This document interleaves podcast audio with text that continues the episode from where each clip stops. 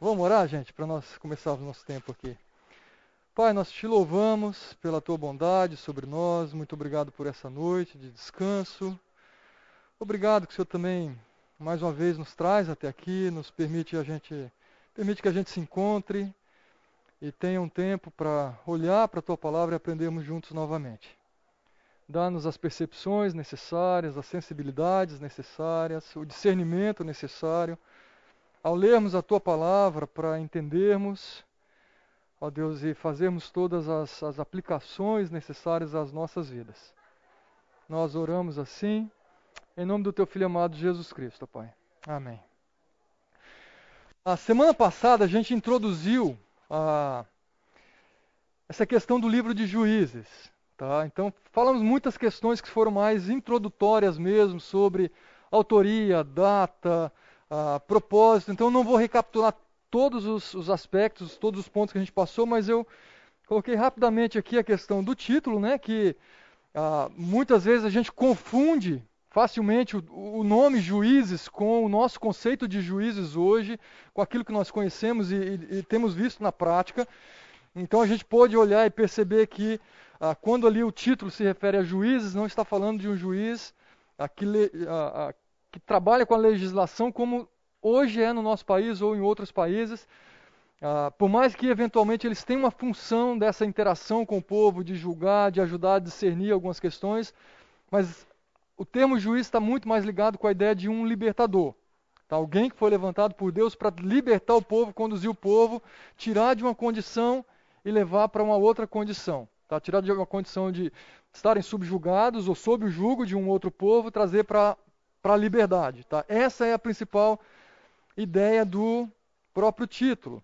Ah, e aí eu mencionei aqui quais são os juízes. Tá? Então o Senhor levantou os juízes que os libertaram das mãos daqueles que os atacavam. Então aqui já traz essa ideia, juiz, um libertador. Uh, e lembrando também que juízes ele vai tratar desse juiz que de fato julga de uma maneira justa e plena, que vai estar presente em cada, uh, em cada juiz desse que é levantado, é a marca. Tá? O próprio Deus como sendo o único juiz justo. Tá? Aquele que age em todos os momentos e que age sempre com retidão. Ah, e a gente pôde conversar rapidamente sobre esses homens, né, e mais especificamente aqui mulher, que eram homens e mulheres imperfeitos, tá, mas graciosamente foram usados, capacitados, não necessariamente todos eles tinham algum relacionamento íntimo com Deus, uma vida de retidão, por incrível que pareça, não, a grande maioria ah, tinha problemas até sérios que envolvia caráter também, mas Deus graciosamente capacita e usa e a gente vai poder ver isso aí. Tá? Ah, ah, o primeiro juiz está aqui, tá? Ah, o Tiniel, algumas versões vão trazer o Toniel. E o último juiz, qual foi o último juiz? Vocês lembram? Não necessariamente, não sei se sei, né? narrado no livro de juiz ou não. É quem foi o último juiz? Vocês lembram na história das escrituras? Falei que não ia ter prova. Essa não é prova não, tá, gente? Não tá valendo nota não. Alguém lembra? Quem falou aqui, Samuel? Samuel, sei, Fernando. Samuel, então vocês lembram lá, olha, Juízes narra toda a história e depois já entra com o período que vai narrar a história dos reis. Tá? Então Samuel está presente na história exercendo esse papel de juiz e ele exercia fortemente esse papel de por vezes julgar, orientar as nações e uh, conduzir o povo na escolha do rei, que o povo clamou, pediu por um rei. Tá? Então Samuel foi esse último juiz escolhido. Ah, eu não falei semana passada também, mas uh, tem um outro livro da Bíblia que a sua história acontece durante o período de juízo. Vocês lembram qual é? Alguém lembra? Curiosidade, tá? Eu não falei semana passada, falei, deixa eu acrescentar isso aqui.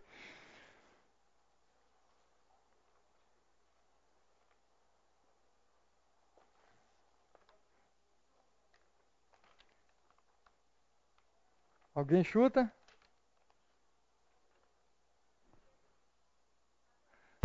Como começa o livro de Ruth? Alguém abre aí, pega lá no começo.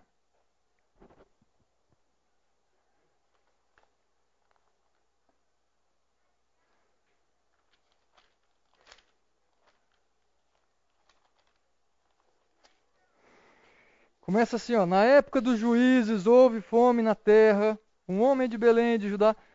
Ele está situando exatamente nesse período da história, na época dos juízes. Então ele está falando, houve um momento dessa, dessa, de um desses juízes, ele não situa exatamente qual é o juiz aqui, mas ele fala, houve fome na terra. E aí toda a família de, de, de Ruth, né, uh, sai daquela terra e vai para em busca de, de, de, ajuda. Então o livro de Ruth, de Ruth ele está dentro da história de juízes aqui, tá?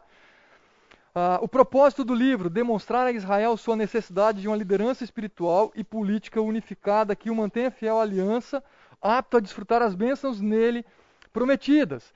Né? Ou seja, uh, havia uma necessidade forte de uma liderança espiritual ser instaurada, não de uma liderança qualquer, tá? mas alguém que fosse conduzir o povo uh, a desfrutar das bênçãos que Deus havia prometido. Tá? Não eram bênçãos quaisquer. Tá? Deus já havia prometido para eles uh, uma série de bênçãos ali de terra e outras questões mais. Tá? Uh, o versículo-chave do livro de Juízes, eu não mencionei semana passada, usamos o versículo, mas não falei como versículo-chave. Tá? Ele aparece mais que uma ocasião. Naquela época não havia rei em Israel e cada um fazia o que parecia certo ou o que lhe parecia certo. Então, isso aqui é o que a gente vai ver, a marca no livro de Juízes. Tá? É um período sem reis, e cada um tentando achar a solução, cada um tentando acertar de alguma maneira e cometendo uma série de erros sucessivamente. Tá? Mas era um período que não havia rei em Israel.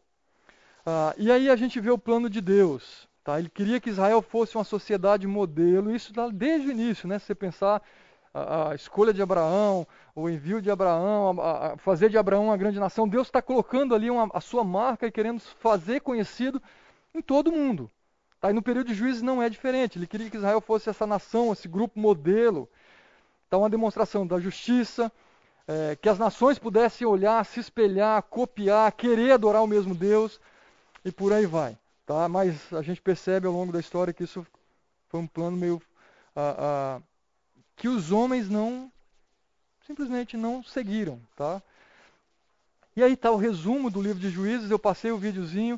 Uh, a gente criou o grupinho de WhatsApp, eu não mandei o vídeo no WhatsApp, mas eu mandei o PDF. Eu nem testei se o PDF ia rodar o vídeo, tá? Mas se você não está no grupo do WhatsApp e quiser entrar, essa semana eu mandei basicamente o PPT, mandei duas devocionais, uh, compartilhando com vocês, alguma coisinha mais que você pode usar durante a semana. Mas aqui é o vídeo e esse é o resumão do livro de juízes, de uma maneira bem didática, bem ilustrada. Depois você pode recorrer a esse vídeo em outro momento, assistir novamente Está aí toda a proposta do livro de Juízes. Então, ou seja, a gente vai trabalhar com basicamente três blocos maiores. Tá? Semana passada a gente trabalhou aqui, fracasso na expulsão dos cananeus, e vamos continuar um pouquinho mais. Depois o ciclo de apostasia, a gente já vai entrar aqui hoje nisso. E no final, a depravação total do povo de Israel. Ou seja, Deus criou uma nação pura, mas a gente percebe uma nação rebelde e que caminha totalmente para um distanciamento total de Deus e uma rebelião total. Tá? E semana passada eu apliquei aqui um teste. Tá? Então eu coloquei aqui, e o nosso teste? É, se você não fez e quiser fazer, eu joguei ele todo no, no Google Forms. Eu posso passar para você, depois se quiser fazer. Deixa eu compartilhar rapidamente aqui é, com vocês algumas informações sobre o teste.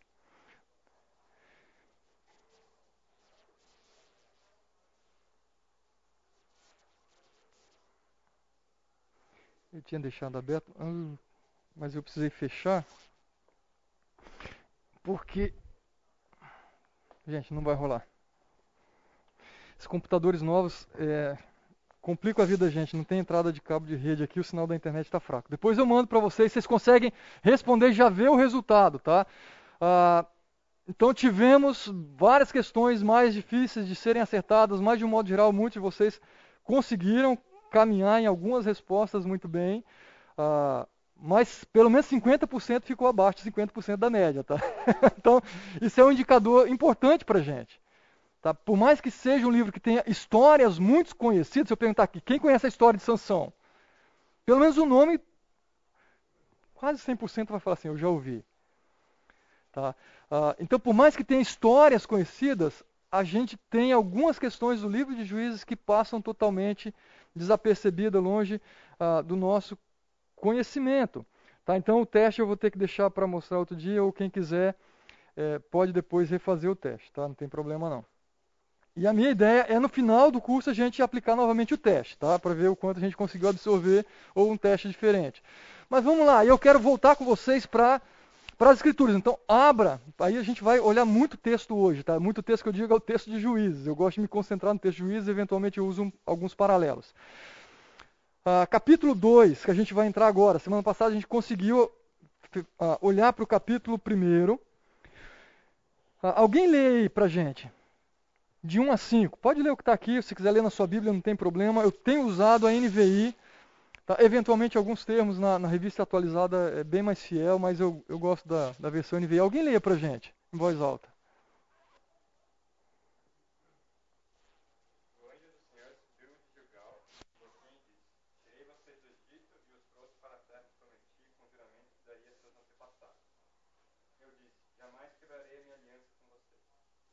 vocês não foram acordo com o povo dessa terra, mas demolirão os altares deles. Porque vocês não me obedeceram, Portanto, agora eu digo que não os expulsarei da presença de vocês. Eles serão seus adversários e os deuses deles serão uma armadilha para vocês. Quando hoje o Senhor acabou de falar a todos os israelitas, o povo chorou em alta voz. Há um lugar chamado de Boquim. Ali ofereceram sacrifício ao Senhor. Ok, ao, ao... esse pequeno trecho aqui eu quero tirar quatro ideias com vocês que estão presentes aqui. Tá? A primeira dela é uma lembrança que o Senhor traz. A segunda delas é uma confrontação que acontece aqui. A terceira é, são as consequências que ele trabalha, pelo menos que ele aponta para a vida do povo. E o quarto são as reações, que está muito ligado conosco também. Algumas vezes na nossa rotina, no nosso dia a dia, essas quatro ideias elas precisam estar presentes na nossa vida. Tá? Então, está ah, aqui quatro ideias: lembrança, confrontação, consequências e reações. Tá? E tentar descobrir o que, que eu posso aprender com isso aqui? Vamos lá, primeiro é a lembrança, aí eu vou fasciculando, tá? vou fazer os recortes do texto aqui, você pode acompanhar na sua Bíblia aí. Ah, o anjo do Senhor subiu de Gilgal a Botim e disse, aí vem a lembrança, tirei vocês do Egito e os trouxe para a terra que prometi com juramento que daria a seus antepassados. Ah, mas ele não para aí, ele ainda diz, e eu disse: Jamais quebrarei a minha aliança com vocês. E vocês não farão acordo com o povo desta terra, mas demolirão os altares deles. Quais são as lembranças que você percebe assim? Deus está tá trazendo à memória do povo. Que tipo de lembrança que se percebe que Deus está trazendo para eles? Pode falar. O que você acha que são lembranças? Deus está Deus tá lembrando o povo de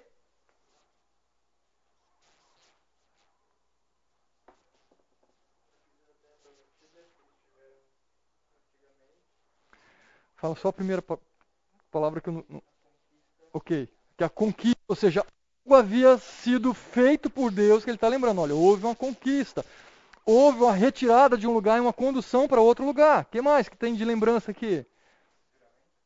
Juramento, ou um pacto, uma aliança. Ele está lembrando isso também. Mais alguma ideia?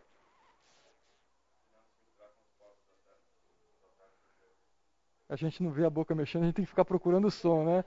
Uh, exatamente, então, de alguma maneira tem é, uma instrução sendo lembrada. Então, mais uma vez aqui, ó, as ações do Senhor sendo lembrada, o pacto de, do Senhor sendo lembrada e as instruções sendo lembradas. Olha aqui, o que, que Deus fez? Que Ele está lembrando, olha, eu tirei vocês do Egito e trouxe para uma terra que eu prometi. Lembra, no Egito estava vivendo como o quê? Escravos. Tá escravos. Então Deus está lembrando, eu tirei vocês daquela situação. Pô, aí você lembra toda a história, o povo reclamou, chiou, se lamentou, ah, demonstrou ingratidão, irritabilidade e tudo mais que você conhece da história. Tá? Desse, dessa retirada do povo do Egito. Mas que fato é, Deus tirou do Egito, tirou daquele estado de escravidão. Tá? Que alguns é, gostavam até, ou pelo menos sentiam saudade daquele estado de escravidão. Tem uma relação bem direta com a nossa relação, muitas vezes, com os nossos próprios pecados, tá? A gente parece que curte por vezes viver nesse jugo, sob esse jugo de escravidão. Mas vamos lá. O pacto que o Senhor lembra, escuta, eu prometi para vocês uma terra. Eu prometi que daria algo para vocês. Tá, mas não foi uma promessa em vão. Ele falou, eu prometi aos seus antepassados, não foi nem para aquela geração. Prometi lá atrás. Tá? E olha o que ele diz. jamais quebrarei a minha aliança com vocês. Então, ah, essa lembrança da, das ações e do pacto não é só para gerar culpa, ele está tá, ah, reafirmando ali, falando: escuta, eu sou Deus, se eu falei que eu vou fazer, pode confiar, eu vou fazer. Tá, eu vou cumprir o que eu prometi para vocês, eu jamais. E é, e é, importante isso aqui, a, a, a, ênfase que ele dá, né? Eu jamais quebrarei a minha aliança. É, ou quase que se ele tivesse dizendo, escuta, eu não ajo como humano, eu sou Deus. Tá? E Deus não muda em momento algum. A gente percebe isso em Tiago, a gente percebe isso lá escrito em Malaquias. Nosso Deus não é um Deus que está sujeito a esse tipo de mudança que nós estamos sujeitos. Tá? E aí vem então as instruções. Escuta, vocês não farão acordo com o povo dessa terra.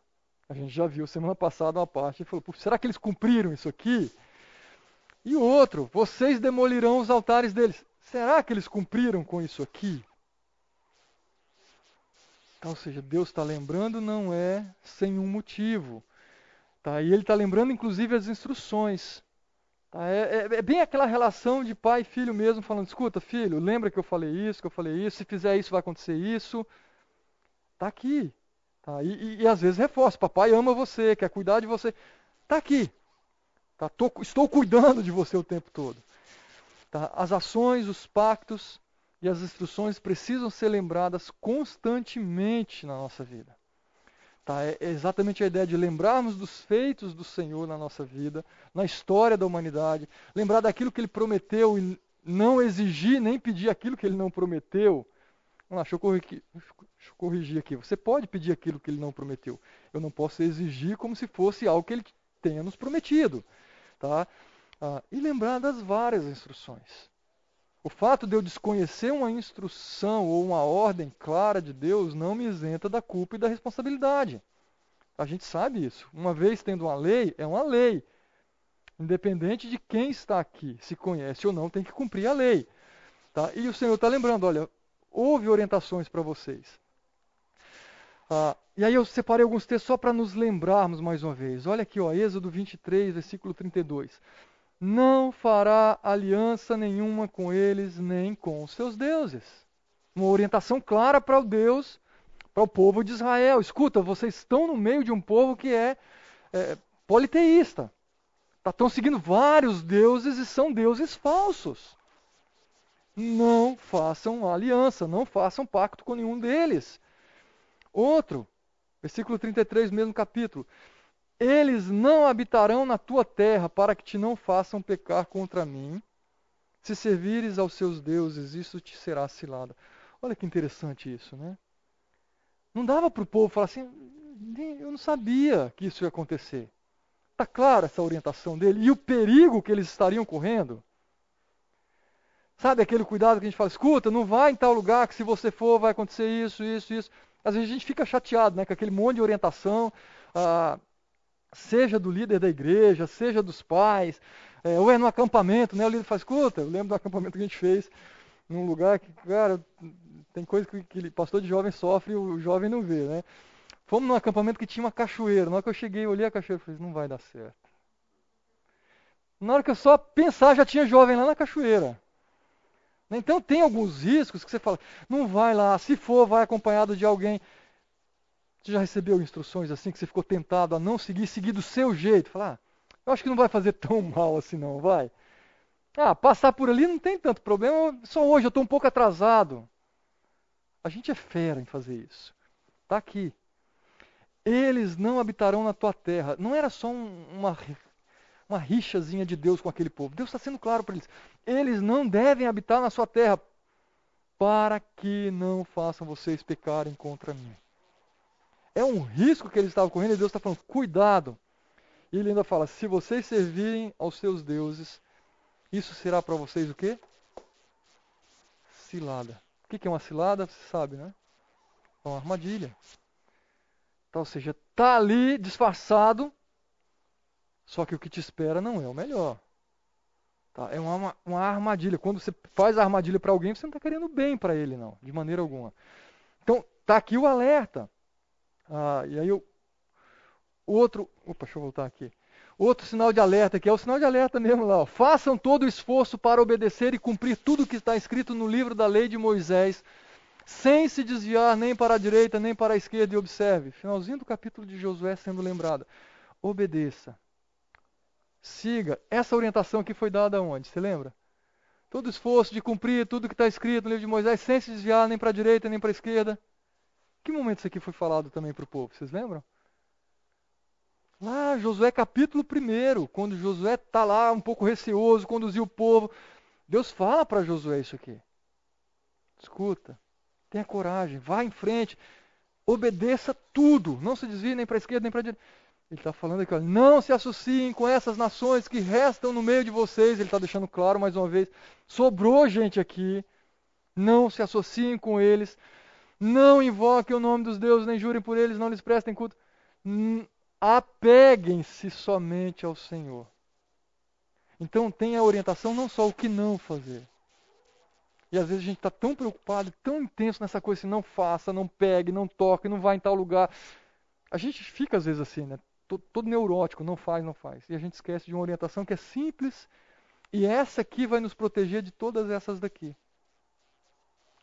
Apeguem-se ao Senhor, o seu Deus. A gente quer lutar contra o pecado, a gente quer se desviar do mal, a gente quer é fazer boas amizades, a gente quer um monte de coisa que é boa. Mas a gente muitas vezes está fazendo isso sozinho do jeito errado, sendo que o caminho está falando: apeguem-se somente ao Senhor. Tá? Ah, e o sinal de alerta: se todavia vocês se afastarem, se aliarem ao sobrevivente dessas nações que restam no meio de vocês, e se casarem com eles e se associarem com eles, opa! Ao contrário, elas se tornarão armadilha, laço. Está falando lá, lembra? O texto que eu li anteriormente era Êxodo, agora a gente está em Josué. Está lembrando para o povo. Estou reforçando o perigo que vocês estão correndo. Algumas alianças são ciladas. Alguns melhores amigos são uma armadilha tremenda. O que mais pode ser uma armadilha? Eu tenho uma lista na minha mente aqui. O que mais que você vê que parece ser tão bom, mas assim, hum, pode ser uma baita armadilha? Me ajuda aí, vai. Que outras ciladas a gente pode cair? Você lembra de alguma?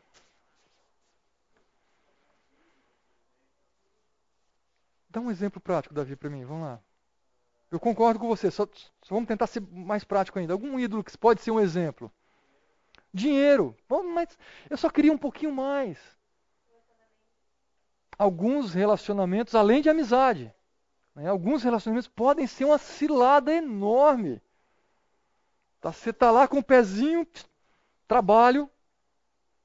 Tá? O trabalho pode ser uma cilada, ou no trabalho você pode lidar com uma série de ciladas. Ele está falando, cuidado, cuidado. Tá? Olha como ele fala, elas se tornarão armadilhas e laços para vocês, chicote em suas costas e espinhos em seus olhos. É quase que lembrando a ideia lá daquele momento de escravidão, que eles, olha, chicote nas costas o tempo todo. Vocês ficarão aprisionados, vocês serão escravos. Até que vocês desapareçam desta boa terra que o Senhor lhes deu. Sinal de alerta ligado o tempo todo, gente. Não podemos vacilar. Tá? Aquela história de de repente você está andando no escuro, você vai tateando com medo de pisar em alguma coisa que vai prender o teu pé, de cair num buraco. É, se é um lugar estranho que você não conhece, mais alerta ainda. Cuidado, há coisas que parecem ser muito legais, parecem ser muito boas, pode estar tá te deixando feliz pra caramba. Uma cilada enorme, uma cilada enorme. Tá? Na, no ambiente universitário, no ambiente de trabalho, na sua república, dentro da sua casa e por aí vai. Agora, olha que importante lembrar isso aqui. Lembra lá Juízes 2.1 que a gente leu? Jamais quebrarei a minha aliança com vocês. Agora, isso aqui é fato. Jamais quebrarei a minha aliança. Agora, observe isso aqui. Agora eu estou prestes a ir pelo caminho de toda a terra. Vocês sabem lá no fundo do coração e da alma que nenhuma das boas promessas que o Senhor, o seu Deus, lhes fez deixou de cumprir. Todas se cumpriram. Nenhuma delas falhou. E olha a observação a mais Mas assim como a cada uma das boas promessas do Senhor, do seu, do seu Deus, se cumpriu, também o Senhor fará cumprir-se em vocês todo o mal que os ameaçou. Ah, não, Deus, isso aí você não precisava cumprir, né? A gente quer que ele cumpra o que é bom. Mas lembra, eu jamais quebraria a minha aliança e isso inclui inclusive as disciplinas. Se ele falou, eu vou fazer, eu vou fazer. Por mais que ele ame, por mais que ele seja justo, por mais que ele seja misericordioso, ele vai cumprir. E às vezes a gente tem que disciplinar com aperto no coração mas a disciplina ela vai ser necessária. Tá? E a ira do Senhor se acenderá contra vocês. Tá? Então vamos lá, caminhando um pouquinho mais. Agora, confrontação. Primeiro são as lembranças. Lembramos disso aqui. Agora, a confrontação ela vem de uma maneira direta. Gente, eu estou falando desembestadamente aqui. Levanta a mão, pergunta. Ah, então, fica à vontade, tá? Eu já falei semana passada, reforço. Hoje eu não tinha reforçado isso. Versículo 2: E vocês não farão acordo com o povo dessa terra, mas demolirão os altares dele. E aí a pergunta direta ou a confrontação: Por que vocês não me obedeceram? Ele, Deus não está pegando leve com ele, não está perguntando assim: ó, escuta, vocês fizeram pelo menos uma parte do que eu mandei. Senhor, eu fiz uma parte. Não, a pergunta é: vocês obedeceram? Ou por que vocês me desobedeceram? Não está nem dando chance para eles se justificarem de obedecer, só obedecer um pouco. Não. Deus está falando, vocês me desobedeceram. O que eles fizeram que foi a desobediência ali? Pouparam o povo, não destruíram os altares, adoraram os deuses, se casaram com as mulheres, fizeram a mistura que não era para fazer. Está aqui, vocês me desobedeceram. Agora, a gente às vezes quer justificar a nossa desobediência, né? Não, mas olha, eu, eu, precisava, não tinha como. Escuta, por que, que você desobedeceu? Apenas responda, por que você desobedeceu? Por que, que a gente desobedece? Pensa aí. Por que, que a gente desobedece a Deus? Por que, a gente desobedece aos nossos pais? Por que a gente desobedece aos nossos líderes? Por que, que a gente desobedece? Porque eu acho que eu tenho algo melhor do que o que você está propondo para mim. Que mais? Porque eu quero controle. Não gosto de ninguém mandando eu fazer as coisas. Ó, vai por aqui, vai por... Eu não gosto. Que mais? Orgulho. Está muito ligado com essa ideia de controle, orgulho. Eu sou o melhor. Tá? E quanto uh, mais a gente vai passando ali, vamos lá, adolescência, pré-adolescência já começa a aparecer. É, quanto mais conhecimento parece que a gente vai adquirindo, mais esse orgulho vai aumentando. Né? Entrou na faculdade, já subiu um patamar. Está é, concluindo o seu curso, já subiu outro patamar. Está trabalhando outro patamar. E aí depois você começa a descer os patamares. Né? Espera-se que sim. Porque espera-se que a maturidade vá chegando. Você fala, como eu fui tolo, como eu fui inocente. Quantas ciladas eu caí. Se eu tivesse a experiência que eu tenho hoje, eu não teria caído. Por que eu preciso esperar toda essa maturidade? Não, eu posso ser maduro agora. Tá? Há jovens que são maduros, graças a Deus por isso. que mais que me leva a desobedecer? Natureza pecaminosa. Tá aqui o coração que é inclinado para fazer o que é errado. Tá? Às vezes não está lá sossegado e passa na cabeça uma besteira que fala, de onde que está vindo isso, né? Está aqui. Está aqui. Coração rebelde. É isso, gente, é daqui que vem a desobediência. Não é porque Deus colocou uma orientação que é difícil demais, demais e me deixou sozinho. Não é. Tá, o problema somos nós mesmos. Nós desobedecemos. Observe aqui, a 1 Samuel 15, versículo 23. Rebeldes foste, desculpa, Deuteronômio 9, depois 1 Samuel. Ah, rebeldes fostes contra o Senhor desde o dia em que vos conheci. Ele está falando, é rebeldia. Tá? Porque a rebelião é como o pecado de feitiçaria e a obstinação é como a idolatria e culto a ídolos. Visto que rejeitaste a palavra do Senhor, ele também te rejeitou a ti, para que não sejas rei o primeiro rei escolhido pelo povo depois desse período de juízes. E agora está falando, Deus está falando, olha, você está sendo rejeitado como rei. Primeiro, por mim, por mim. Tá, mas observe aqui o que ele fala dessa desobediência. Está é, aqui, ó, é rebeldia, é rebelião, é obstinação, é escolha. É escolha. Ninguém te obriga, te obriga, é escolha. Fala, Fernandinho, pode falar, por favor.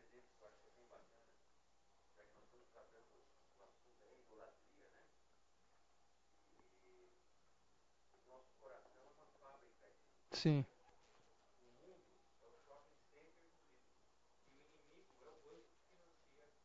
Exatamente. E ele vai cobrar a parte dele também. Ele vai cobrar a parte dele. Ele vai cobrar a parte dele. Tá? E o que ele quer em troca não é o nosso bem, não é ver te financiar para você construir aquela casa maravilhosa, igualizar a sua vida. Não é. Isso pode estar um pouquinho ali no pacote, mas depois vem a rasteira. Lembra? A cilada, a armadilha. Tá, tá aqui. Provérbios 27, lembra disso. Melhor é a repreensão feita abertamente do que o amor oculto.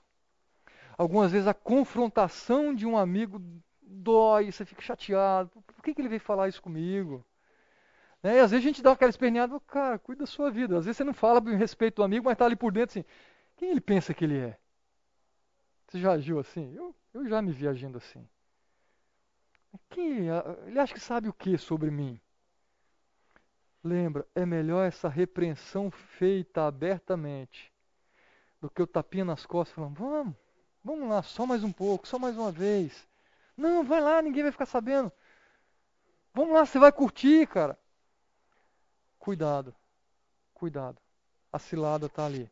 Então, confrontação. Deus ah, nos lembra, Deus confronta e Ele também agora traz as consequências.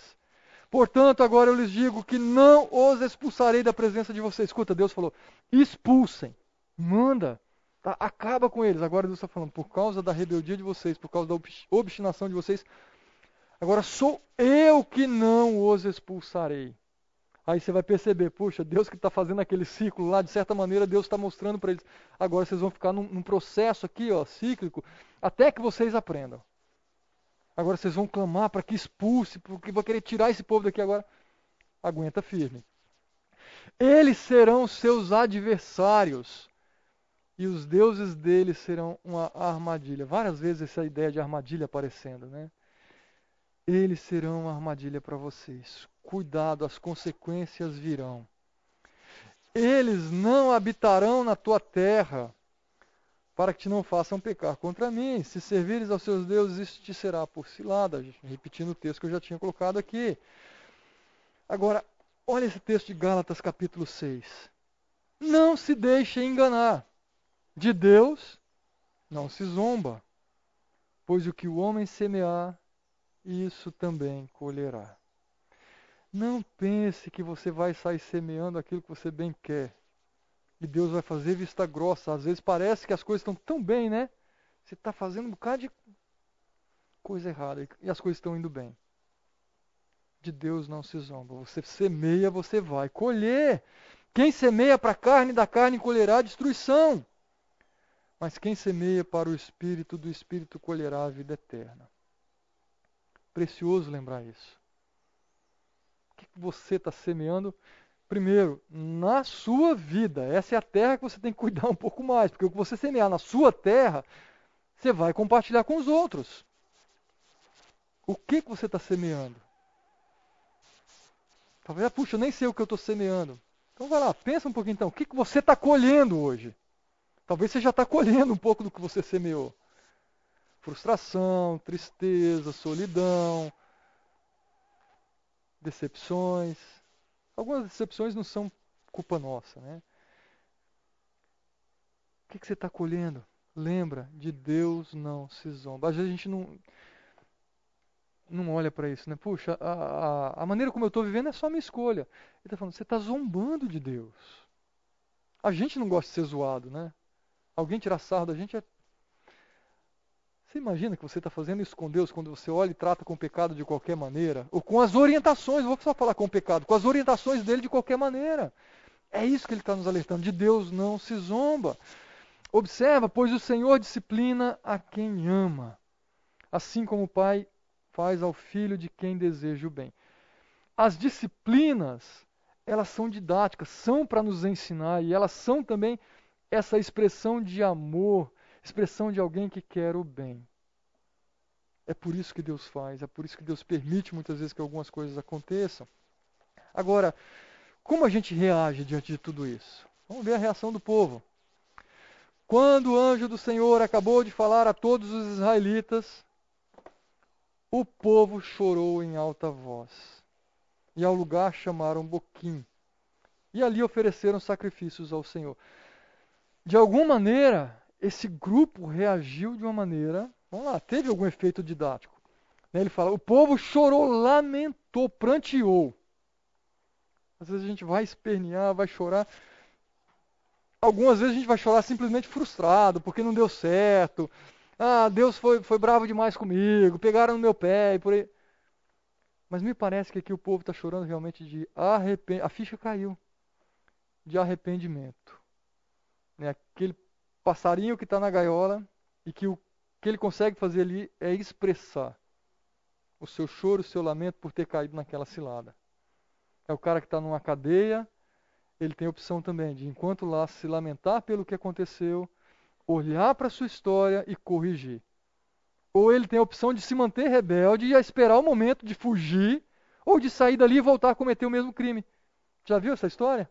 Várias vezes, várias as saidinhas em alguns períodos aí, né, de feriados, tá aí para isso. Quantos prisioneiros saem, aproveitam, fazem novamente uma série de atrocidades, voltam para a cadeia como se nada tivesse acontecido. Vou seguir minha vida. Arrependimento, choro não de frustração simplesmente, não de culpa simplesmente ou de remorso, mas de arrependimento genuíno. Se confessarmos os nossos pecados, lembra, ele é fiel e justo para nos perdoar. E vale a pena lembrar disso aqui também. Nenhuma disciplina parece ser motivo de alegria no momento que ela está sendo aplicada. A gente chora, esperneia, grita.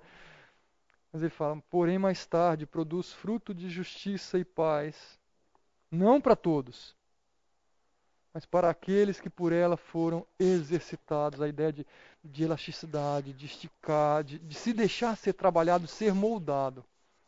Então, esses sim vão usufruir do fruto que uma disciplina traz. O outro, quem recusa a disciplina faz pouco caso de si mesmo, mas quem ouve a repreensão obtém entendimento.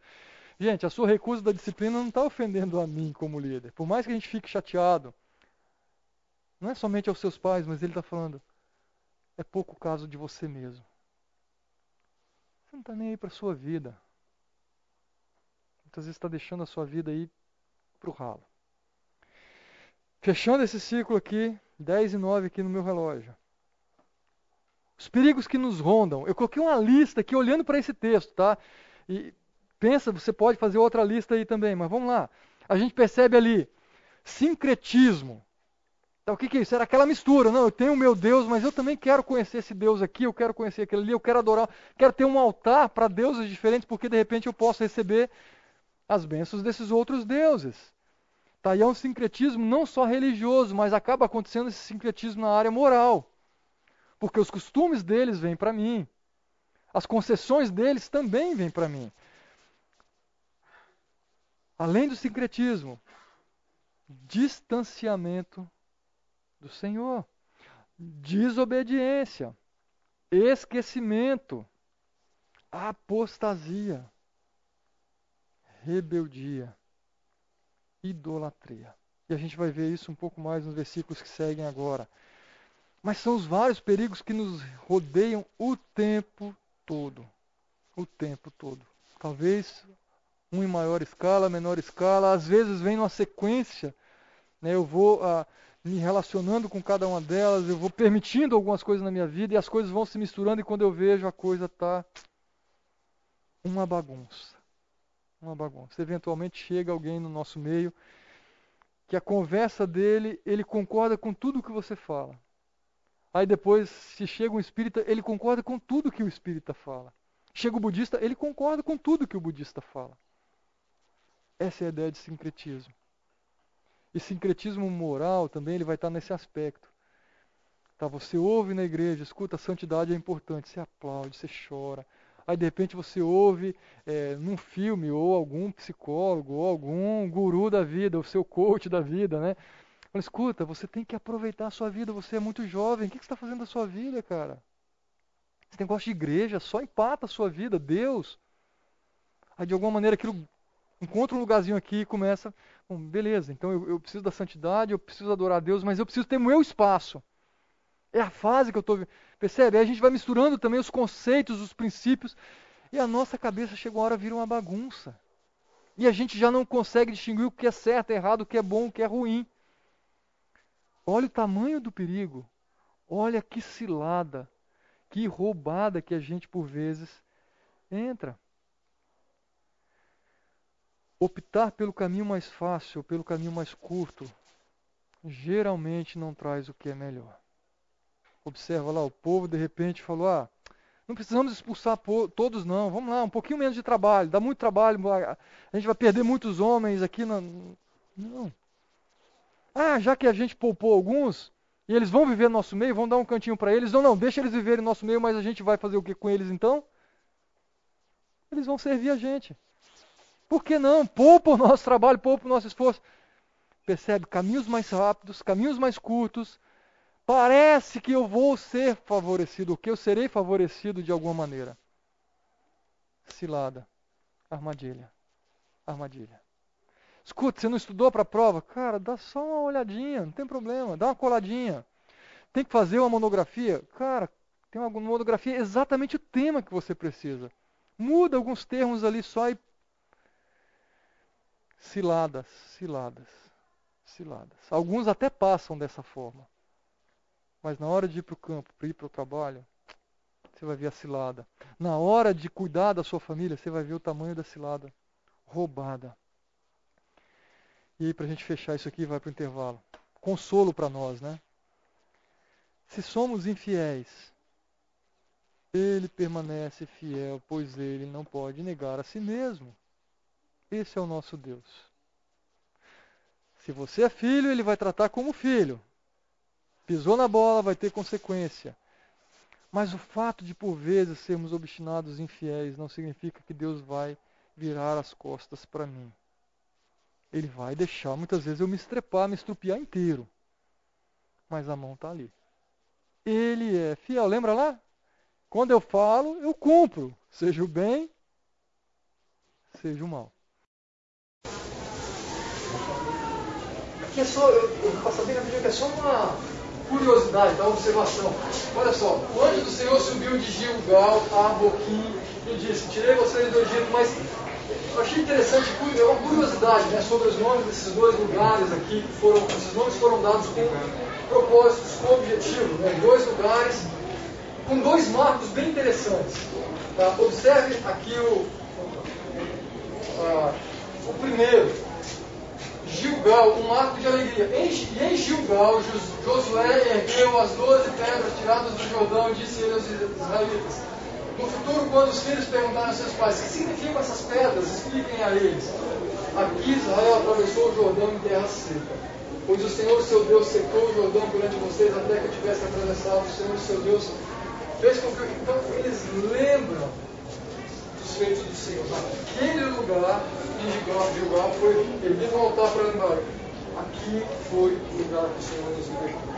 Então, um momento de alegria, de festa. Agora, olha para um pouquinho. O anjo do Senhor subiu de Gilgal um pouquinho e disse: Tirei vocês do Egito e os trouxe para a terra que prometi, provavelmente já viu no ano passado, que jamais quebrarei a minha aliança. Não sei como colocou isso certo. Ah, acho que é o versículo seguinte, né? Que fala ali que naquele lugar, eu tomei o versículo errado, né, então, aqui, mas que esse foi um lugar reconhecido como marca de quê? De lamento, de choro, de tristeza. Então você pega de Gilgal a Boquim, da alegria, da lembrança do livramento, a tristeza, frustração, opressão. É curioso essa, esse jogo de palavras aqui que a gente pode perceber, ah, ou trocadilho feito com as próprias cidades, com as regiões ali. E Boquim foi o nome dado, porque Boquim significa de fato choro. Ah, Gilgal não significa alegria, mas era cidade, um lugar marco ali que já existia. Tá, mas lembra disso também, algumas vezes Deus nos coloca em um lugar de alegria e nós optamos, escolhemos caminhar, saímos de lugar e vamos para Boquim. Só uma metáfora aqui, uma ilustração. Mas vamos lá, caminhando um pouco mais de 6, versículos de 6 a 10, nós vamos olhar para as marcas de uma geração que se vai. E de, de 10 a 13, a gente vai olhar para as marcas de uma geração que vem. Lembra lá, depois que Josué despediu os israelitas, eles saíram para ocupar a terra, cada um a sua herança. Então, mais uma vez lembrando, Josué se despediu, partiu, morreu, bateu as botas mesmo. E o povo prestou culto ao Senhor durante toda a vida de Josué e dos líderes que continuaram vivos depois de Josué, que tinham visto todos os grandes feitos que o Senhor realizara em favor de Israel. Josué, filho de Nun, servo do Senhor, morreu com a idade de 110 anos. Foi sepultado em terra da sua herança. Tarará, tarará. E ele fala, depois que toda aquela geração foi reunida no seu antepassado, surgiu uma nova geração. Vamos parar aqui. As marcas dessa geração que se vai. Quais são as marcas que você percebeu aqui? No texto, não vou nem lembrar da história, só no texto. Leia o texto aqui identificar. Quais são as marcas dessa geração que se vai? Qual é a geração que se vai? Vamos lá, Josué, no passado, Josué e todos aqueles que viveram naquele tempo ali. Né? De Josué. Qual é a marca desse povo? Esse texto fala, é texto. Cultuavam ao Senhor de vez em quando.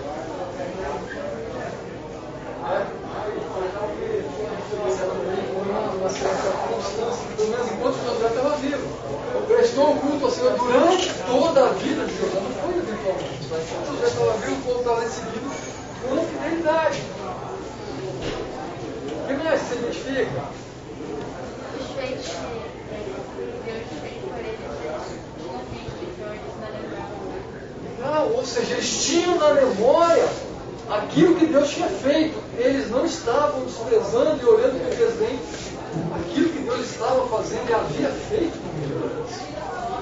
A gente, a história, para ser lembrada, a nossa história, a história da nossa família, a nossa experiência de vida, para trazer para a gente memórias para nos ensinar. O David Buck, que é professor de seminário, que ele gosta muito de trabalhar com essa ideia de memoriais. Então ele tem lá um memorial uma estante dos memoriais. Então, eventualmente, quando acontece alguma coisa que marca a vida, a família, eles colocam alguma coisinha lá para lembrar. Assim como aqui Gilgal, ele deu um altarzinho de pedras ali para lembrar. Os senhores libertou. Algumas vezes nós temos marcas. Eu tenho várias marcas que são cicatrizes. Quando eu olho, eu lembro do que aconteceu. Esse povo foi marcado por temor a Deus, por um bom líder, por alguém que conduziu. Ah, mas vamos lá, marcas então dessa geração que se vai.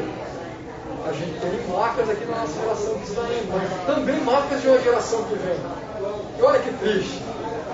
Depois que toda aquela geração foi reunida a seus antepassados, surgiu uma geração que não conhecia o Senhor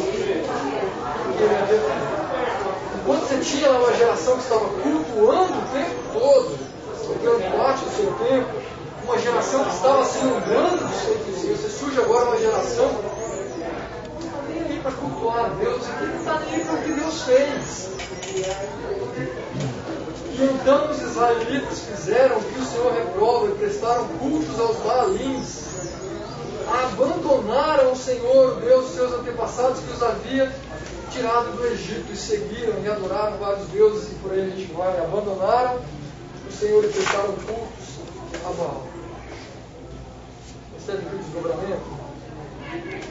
Não cultuaram, não se lembraram, e aí o que acontece? Agem de maneira reprovável, começa com as ações, com as atitudes, uma, duas, três, começa a desprezar lá, esqueceu o que Deus falou, o que Deus fez, vai deixando Deus meio de lado. Aí você começa a agir de algumas maneiras. Já teve um amigo ele tá legal o que ele está fazendo, isso não vai dar certo.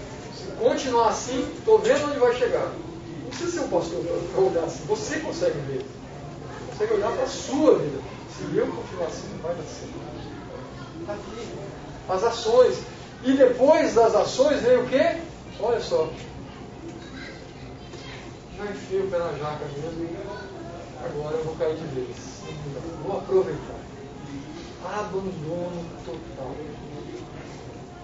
Às vezes a gente olha, algumas pessoas que passaram no nosso meio, seja via Facebook, seja que alguém falou, seja no Instagram, no Instagram a gente vê alguns posts tristes. Triste. Graças a Deus tem sido a minoria. Deus tem nos poupado. Mas não estamos isentos, livres disso. Se em algum momento eu deixar de cultuar, se em algum momento eu deixar de lado os princípios, os preceitos, as verdades, ignorar o estudo das escrituras, ignorar, vamos lá, a escola bíblica, o encontro do Conect. Não é só não são só encontros, gente. Extremamente importante para você se bem alimentado. Eu olho para a minha história lá atrás, uma das coisas que me segurou e que me fez crescer foram os meus vínculos, os meus relacionamentos. Por isso que Deus está falando claramente, escuta, cuidado com as suas alianças, com as parcerias. Meus amigos eles lá, a gente orava, um chamava a atenção do outro, um alertava o outro, às vezes um até empurrava, o outro caía junto. Não era saudável em alguns lugares. Mas de modo geral eu vejo esses amigos, e até hoje a gente tem contato. É, eventualmente a gente troca mensagem, sempre que eu vou para a minha cidade, de origem, eles vão lá, a gente conversa. Relacionamentos são extremamente importantes. As parcerias, elas vão me ajudar a seguir ou vão me ajudar a abandonar o meu Deus. Abandono, abandono, rebeldia. Então, cuidado com isso. Essas foram as marcas dessa geração aqui. E aí eles mencionam basicamente dois deuses aqui, né? Que é a Baal e Astaroth. Depois você vai perceber que outros deuses também aparecem, mas esses são os mais fortes aqui. Baal, que é o deus ali da. A, a, maioral, mas é um deus a, que tem todo o seu poder. Você percebe ele em vários momentos da história do povo de Israel. Tá? Elias combatendo contra os profetas de Baal. Tá? E Astaroth, aquela a deusa da guerra, a deusa da fertilidade, a deusa do amor. Por isso que você percebe também na história de Cristo tanta prostituição é, tanta questão relacionada com a sexualidade também, tanto dos juízes quanto do povo. Tá? Então, é, essa é uma marca desses povos inimigos aqui. E aí a gente vai perceber agora é, o conhecido ciclo de falhas do livro de Juízes. Vocês já ouviram falar disso? Tá, já mencionamos aqui, mas Juízes, ele, a história dele ela é narrada, desenvolvida com um ciclo de falhas. Tá? Você percebe algumas marcas em que elas vão se repetir. Primeiro, pecado. O povo escolhe, o povo desobedece a Deus. E aí, por causa da desobediência, o que, que vem? Punição. Vem a disciplina. Estou trabalhando só com peso aqui, vocês vão perceber. Tá? Vem punição. Deus pesa a mão. E aí depois vem perdão. O povo suplica, o povo se lamenta, o povo pede ajuda, então vem um pedido de perdão, uma retratação com Deus. Se é só para se ver livre ou não é outra história, mas a gente vai perceber isso. E uma vez que o povo clama, Deus manda a provisão, manda a salvação. Aí ele vai levantar os juízes. E uma vez que levanta os juízes, a gente vai perceber também que vem então um período de paz. Isso a gente vai perceber em quase todos.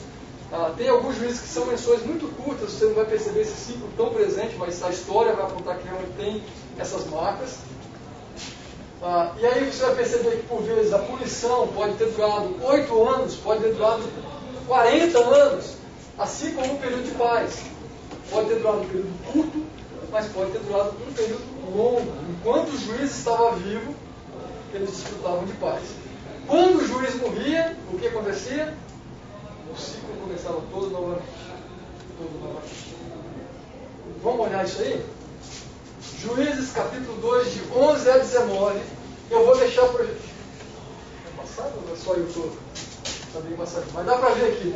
Eu quero que vocês leiam o texto. Pode ler aqui, pode ler na sua Bíblia. Se você quiser marcar na sua Bíblia, marca. Se você quiser papel e anotar. Tenta identificar esse ciclo presente aqui. Vai lá, tempo para você. Se alguém quiser papel para anotar, eu tenho aqui e caneta e lápis também. Se você quiser anotar na sua Bíblia, ou se quiser fazer no celular, fica à vontade. Vou deixar aqui. Alguém quer papel? Só levanta a mão só para eu saber. De caneta? Vamos lá.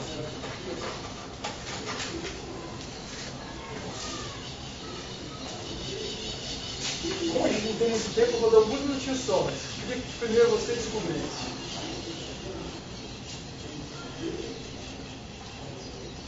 Pecado, punição, perdão, provisão e paz.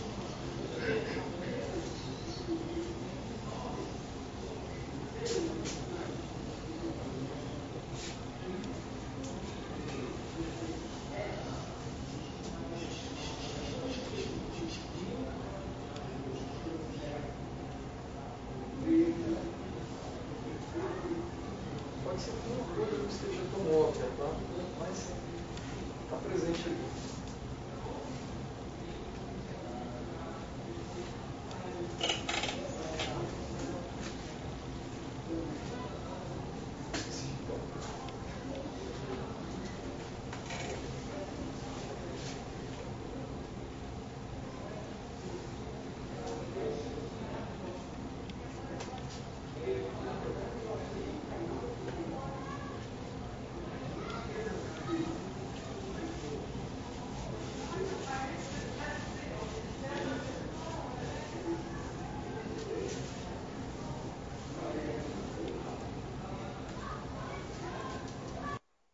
Ou seja, esse capítulo 2 ele vai basicamente apontar o cenário que a gente vai perceber ao longo da história de Juízes na maioria dos capítulos ali, tá?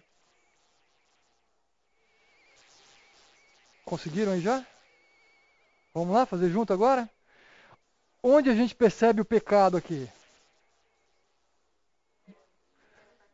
Primeiro bloco, né? Então vamos lá. Então os israelitas fizeram o que o Senhor reprova, abandonaram o Senhor, abandonaram o Senhor. Está falando de pecado. Tá, tá ali a marca.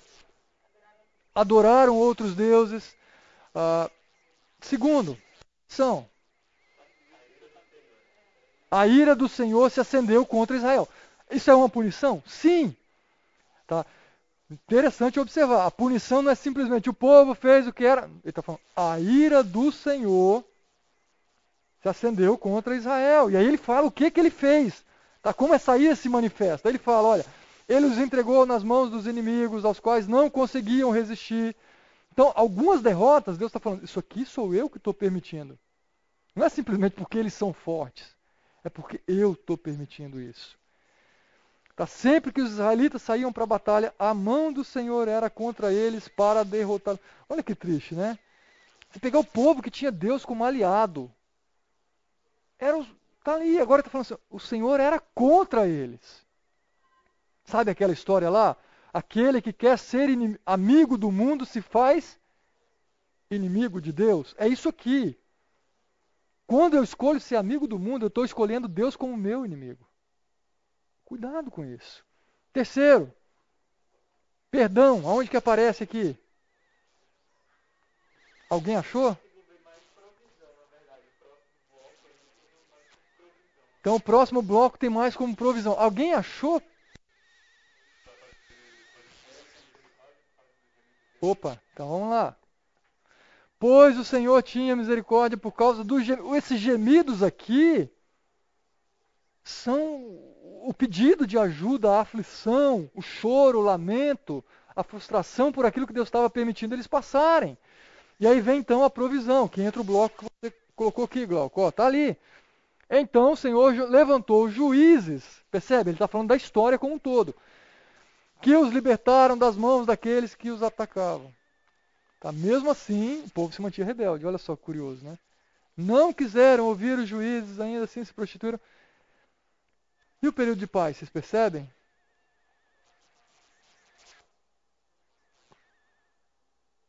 Alguém achou aí o período de paz? O, aparentemente. Oi?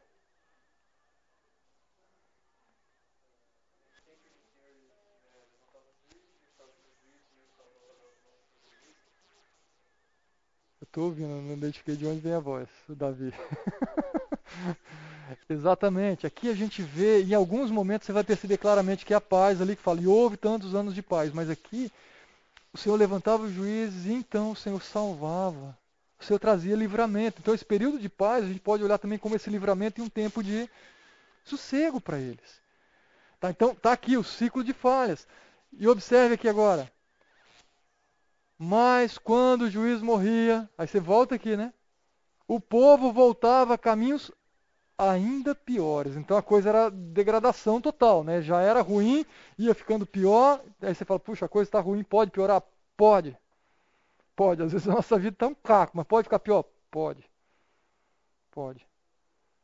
Eu, eu me lembro muito daquele texto é, que fala que é, os demônios eles saem, né? Os caras a gente avisa, os demônios saem, mas logo eles voltam e contra a casa vizinha, né? Então tá lá, perfeito pra, Ou seja, pra revolver de novo na, no pecado, né? tem um momento que Deus, Jesus fala isso, né? Olha, agora vai, não faça mais isso para que não volte ainda de uma maneira pior. Tá aqui, às vezes a gente cede, quando cede você fala, mas veio com tudo assim na nossa vida. Né? E, então, enfia o pé na jaca, na lama, em tudo quanto é lugar. Oi, pode falar, Fernandinha.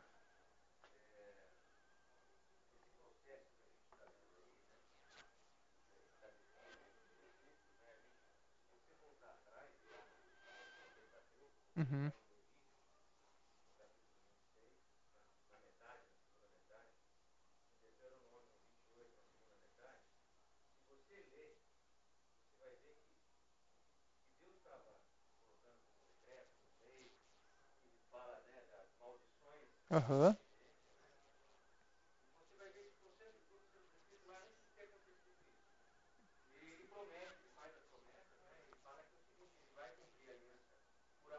Aham.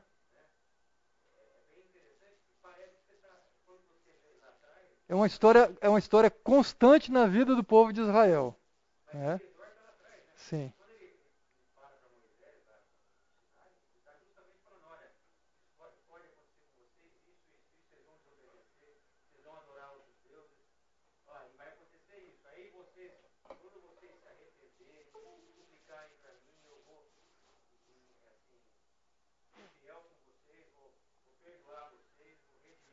Sim. Ou seja, ele é um alerta para aquilo que podia acontecer. E aqui a gente está vendo de uma maneira prática, Deus pesando a mão porque eles não deram ouvidos. Tá? Mas vamos lá, caminhar um pouco mais. Versículos de 20 a 23. Por isso a ira do Senhor acendeu-se contra Israel. E como este povo violou a aliança que fiz com seus antepassados e não tem ouvido a minha voz, não expulsarei de diante deles nenhuma das nações que Josué deixou quando morreu. Eu as usarei para pôr Israel à prova e ver se guardarão o caminho do Senhor e se andarão nele, como fizeram seus antepassados. O Senhor havia permitido que essas nações permanecessem, não as expulsou de imediato e não as entregou nas mãos de Josué. Repete a ideia aqui, né? a gente percebe a disciplina claramente, de, de a ira do Senhor se acender contra ele, de permitir o povo ficar, e não só de permitir o povo ficar, mas Deus está falando, eu usarei tá, esse povo para colocar vocês à prova. Então vem o propósito, tá, que é provar, que é testar, que é, é levar o povo para aprender alguma coisa. Então o que, que ele quer? É ver se vocês vão guardar o meu caminho. Vocês terão a oportunidade de abrir os olhos e mudar de direção. Vocês precisam guardar aquilo que vocês não estão guardando. Observar se andarão nele. Lembra, aquele que tem os meus mandamentos e os guarda, este é o que me ama. Não adianta só eu conhecer o mandamento, mas eu tenho que andar nele. Às vezes a gente conhece, né? Você depara com algumas pessoas até fora da igreja que falam: puxa, como esse cara conhece Bíblia? Mas e aí? Está fazendo o que com isso? Está aplicando onde? Então a gente tem um monte de conhecedores e grandes teólogos por aí no YouTube, então tem um monte. Mas e a vida? Deus não quer somente pessoas que guardam, que conhecem, mas que andam. Tá? Lembra disso. Ah, voltando a essa ideia, né? Por Israel à prova. Acho que é um termo bem conhecido, a gente sabe essa ideia de prova, de ser provado. É, é a ideia ali do ouro sendo polido, lapidado, tirando as impurezas. É algo que está sendo passando por um teste. Tá? Mesmo uma prova comum que a gente faz é, é o teste de conhecimento sendo aplicado. Vamos ver o quanto você conheceu. Sendo falha ou não, isso é outra história, mas é uma prova. Tá? É uma prova atlética, uma competição. Tem prova. Tá? Então, quando a gente olha para Tiago, a gente percebe exatamente essa ideia. Meus irmãos, considerem por, motivo, considerem por motivo de grande alegria o passar por diversas provações. Isso aqui ele está falando, olha, é prova. Pois vocês sabem que a prova da vossa fé não é uma prova sem objetivo. Está falando, algumas situações na nossa vida, Deus permite para que a nossa fé seja provada. Tá, às vezes aquela pessoa, aquela garota que chega para você, aquele cara que chega para você com aquela lábia, de repente Deus está deixando para provar a sua fé, é hora de exercitar. Tá, aquele cara que estudou e que sabe tudo na prova e que vai sentar na sua frente, a prova dele está numa direção assim, fala, oh Deus, o que, que eu faço? É a hora de colocar na prova. É a hora de você colocar na prova o que você está vendo, tá? É a sua fé sendo provada. Tá? Quando cai na sua conta, para aqueles que têm conta, um dinheiro que você fala, de onde vem isso aqui? O que, que eu faço com isso? Ou você achou uma carteira, o que, que eu faço com isso? A minha fé está sendo provada o tempo todo, o tempo todo. Tá? Lembra disso. E Tiago ainda fala, quando alguém for tentado, aí a gente faz uma diferença, tentação, provação, jamais deverá dizer, estou sendo tentado por Deus, pois Deus não pode ser tentado pelo mal, ninguém tenta. E ele fala, cada um é tentado pela própria cobiça. Eu sou o responsável, é o meu coração, são as minhas escolhas. Deus permite, em uma mesma situação, ela pode ser uma prova e pode ser uma tentação. Fontes diferentes. Deus está provando a minha fé com o intuito de me gerar crescimento. O diabo está tentando a minha fé com o intuito de gerar queda, distanciamento. Cuidado com isso. E aí a gente entra no capítulo 3. Olha só, são estas as nações.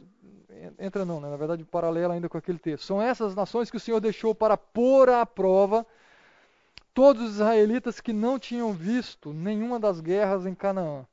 Fez isso para treinar na guerra os descendentes dos israelitas, pois não tinham tido experiência anterior ao combate. Olha que interessante, é curioso, né? De certa maneira, Deus também está preparando aquele povo para a guerra. Era uma nação que caminhou junto pelo deserto, não teve embates, não, não tinha aprendido a guerrear. Então eles vão ser preparados agora, porque eles precisam aprender a lutar.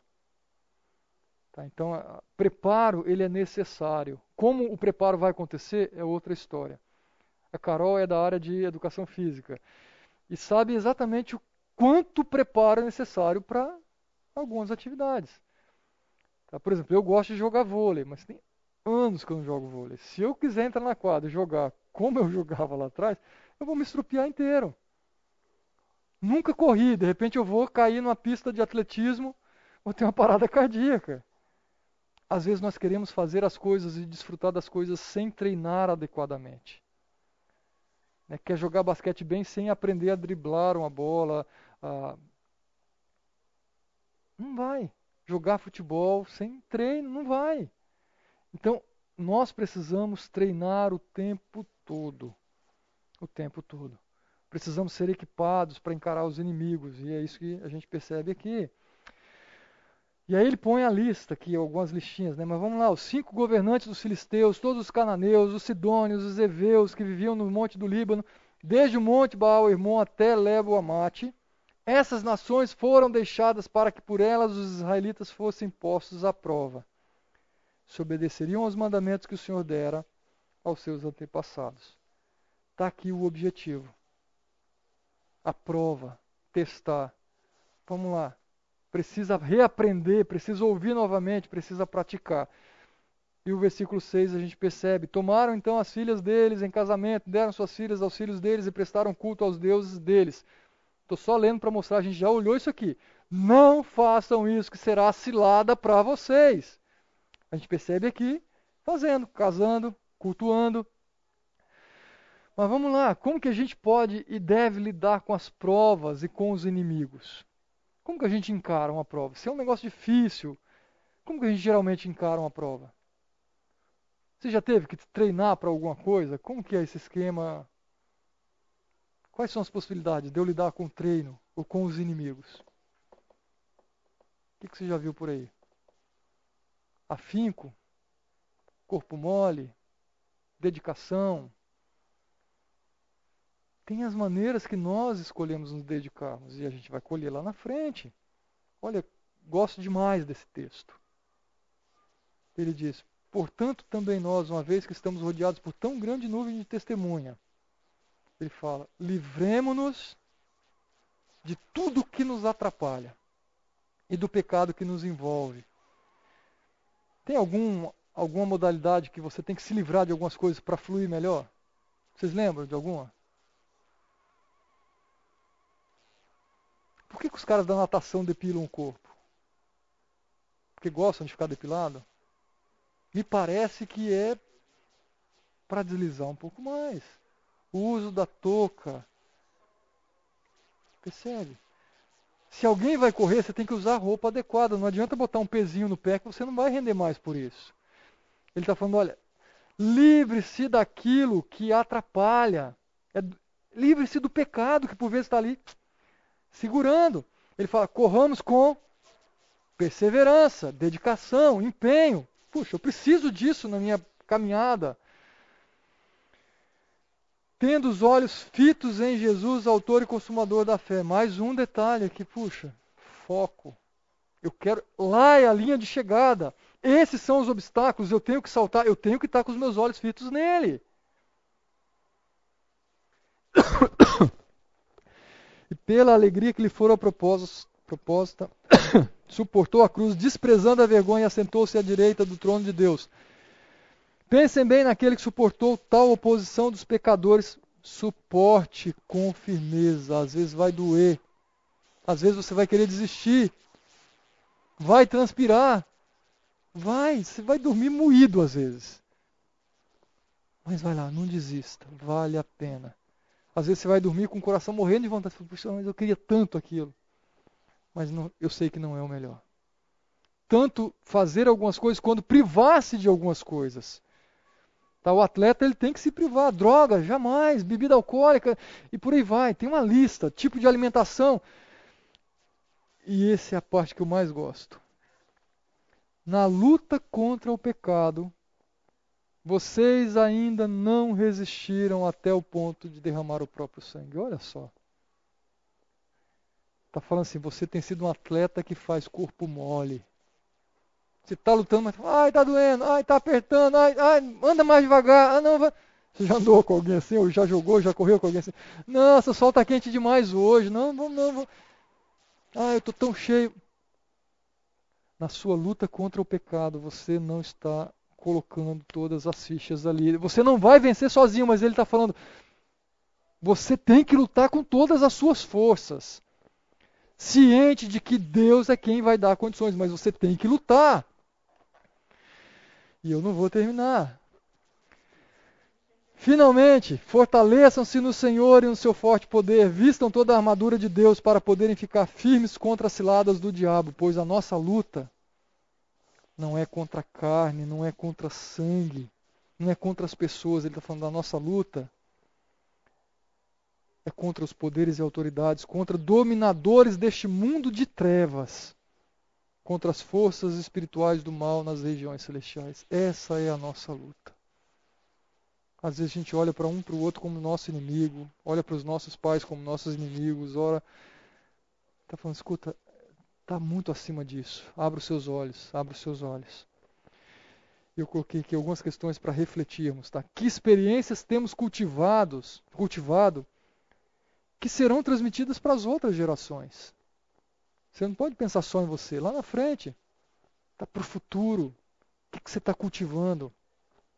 Que tipo de canal temos sido para os que estão à nossa volta? Bênção ou maldição? Tá? Parceiro ou inimigo? Que tipo de adoradores estamos sendo, né? Somos. De deuses de madeira, pedra, barro, ou adoradores do Deus vivo? Quais têm sido seus embates? Quais são seus piores inimigos? Além de você mesmo. Além de você mesmo, tá? Você tem vivido, a sua rotina tem sido como os ciclos de falhas desse povo de Israel? De que maneira você tem reagido, chorado, se lamentado? Fala, Deus, me ajuda aqui. Como você tem encarado essa luta, corpo mole, perseverança, fazendo parceria com gente que pode te ajudar nesse processo? E de que maneira você está se equipando? Você está indo para a luta de qualquer jeito, assim, ah, não preciso me equipar, não preciso me preparar, de maneira alguma. Pense nisso, considere. E eu tenho três minutos. e aí a gente entra no primeiro juiz, que é o Toniel. Não vou desprezar os juízes aqui, não, mas eu vou, eu vou avançar aqui, tá? Vamos lá.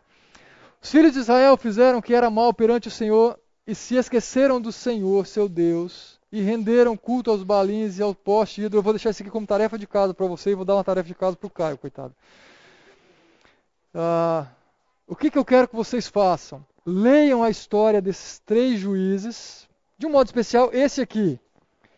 Tente identificar agora na prática o ciclo de falhas nessa história.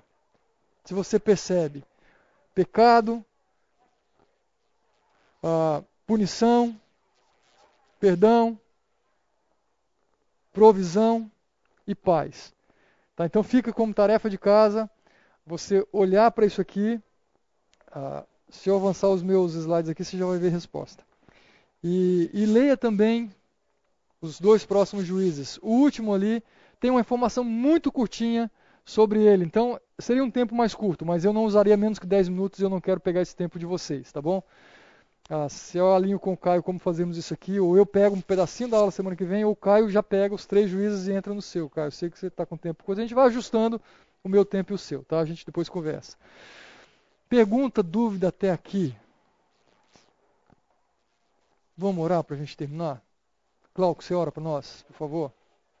Meu Deus, te agradeço, Pai, por esse tempo que a gente pode aprender um pouco mais da história do teu povo e da gente, e a gente consegue enxergar para o quanto o ser humano, é, mesmo com o passar tempo, ele se parece pai, com os seus antepassados e conseguimos enxergar diversas falhas desse povo, Pai. O que nós é, clamamos a Ti suplicamos é que uh, o Senhor transforme os nossos corações para, para não cairmos como eles caíram, Pai.